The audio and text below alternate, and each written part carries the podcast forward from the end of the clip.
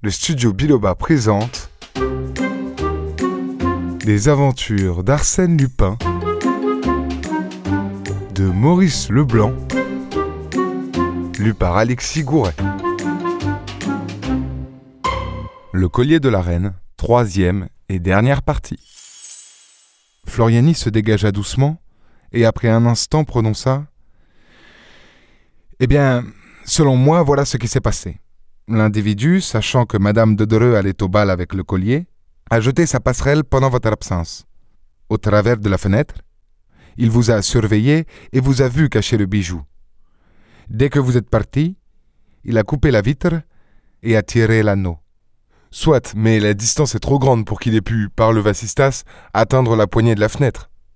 S'il n'a pu l'ouvrir, c'est qu'il est entré par le vasistas lui-même. Impossible. Il n'y a pas d'homme assez mince pour s'introduire par là. Alors ce n'est pas un homme. Comment? Certes, si le passage est trop étroit pour un homme, il faut bien que ce soit un enfant. Un enfant? Vous ne m'avez pas dit que votre amie Henriette avait un fils? En effet, un fils qui s'appelait Raoul.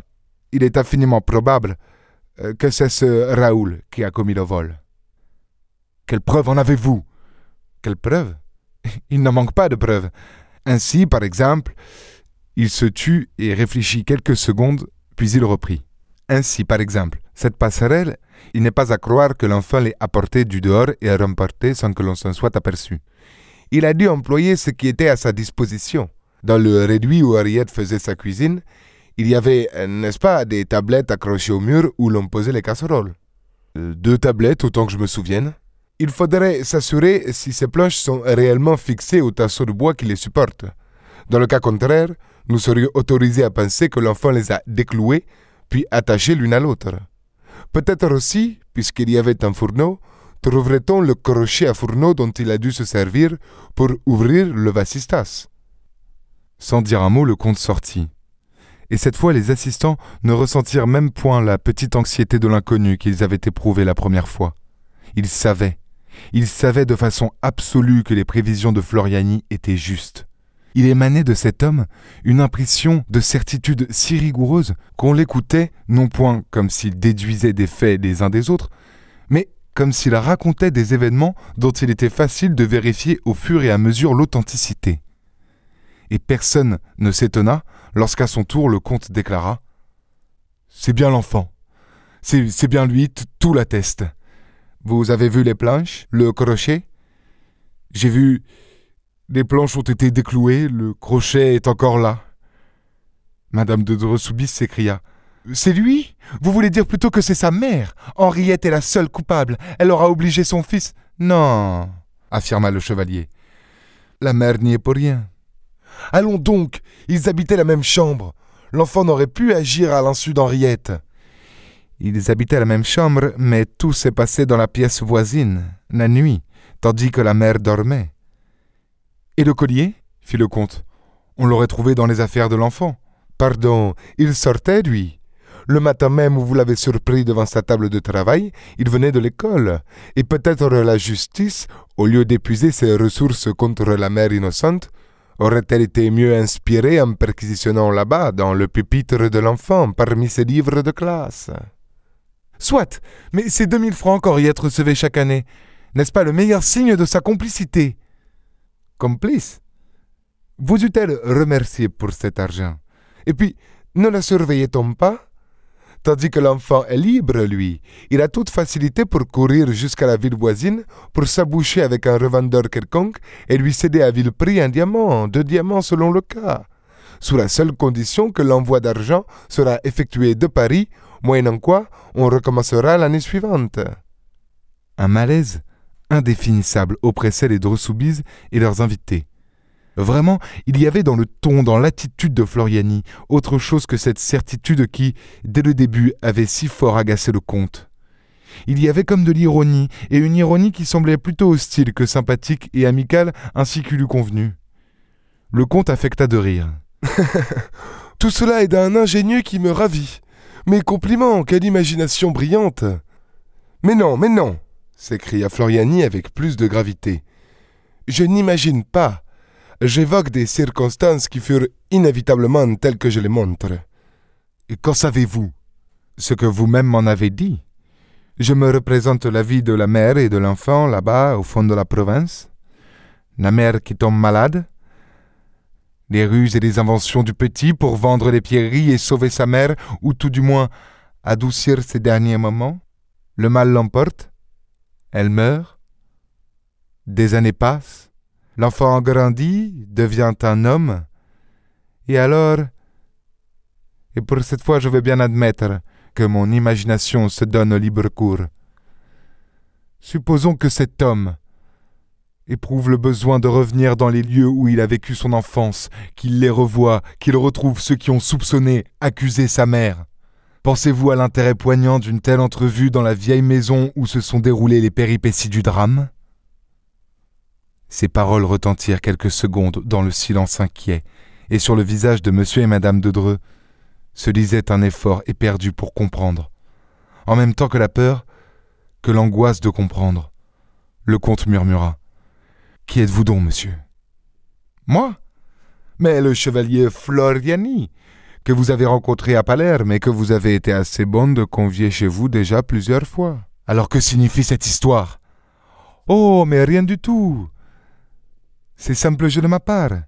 J'essaie de me figurer la joie que le fils d'Henriette, s'il existe encore, aurait à vous dire qu'il fut le seul coupable, et qu'il le fut parce que sa mère était malheureuse, sur le point de perdre la place de domestique dont elle vivait, et parce que l'enfant souffrait de voir sa mère malheureuse. Il s'exprimait avec une émotion contenue, à demi levée et penchée vers la comtesse. Aucun doute ne pouvait subsister. Le chevalier Floriani n'était autre que le fils d'Henriette. Tout dans son attitude, dans ses paroles, le proclamait. D'ailleurs, n'était-ce point son intention évidente, sa volonté même d'être reconnu comme tel Le comte hésita. Quelle conduite allait-il tenir envers l'audacieux personnage? Sonner provoquer un scandale, démasquer celui qu'il avait dépouillé jadis, mais il y avait si longtemps. Et qui voudrait admettre cette histoire absurde d'enfant coupable? Non. Il valait mieux accepter la situation en affectant de n'en point saisir le véritable sens. Et le comte, s'approchant de Floriani, s'écria avec enjouement. Très amusant, très curieux votre roman. Je vous jure qu'il me passionne. Mais selon vous, qu'est-il devenu de ce bon jeune homme, ce modèle des fils? J'espère qu'il ne s'est pas arrêté en si bon chemin. Oh, certes non. N'est-ce pas, après un tel début, prendre le collier de la reine à six ans, le célèbre collier que convoitait Marie-Antoinette Et le prendre, observa Floriani, se prêtant au jeu du comte, le prendre? Sans qu'il lui en coûte le moindre désagrément, sans que personne n'ait l'idée d'examiner l'état des carreaux ou s'aviser que le rebord de la fenêtre est trop propre, ce rebord qu'il avait essuyé pour effacer les terrasses de son passage sur l'épaisse poussière. Avouez qu'il y avait de quoi tourner la tête d'un gamin de son âge. C'est donc si facile. Il n'y a donc qu'à vouloir et tendre la main. Ma foi, il voulut. Et il tendit la main. Les deux mains reprit le chevalier en riant.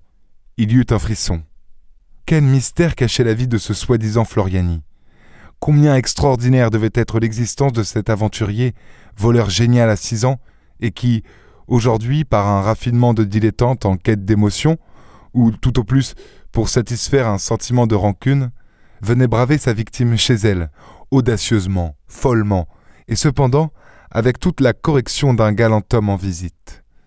Il se leva et s'approcha de la comtesse pour prendre congé. Elle réprima un mouvement de recul, il sourit. Oh, madame, vous avez peur. Aurais-je donc poussé trop loin ma petite comédie de sorcier de salon? Elle se domina et répondit avec la même désinvolture un peu railleuse. Nullement, monsieur.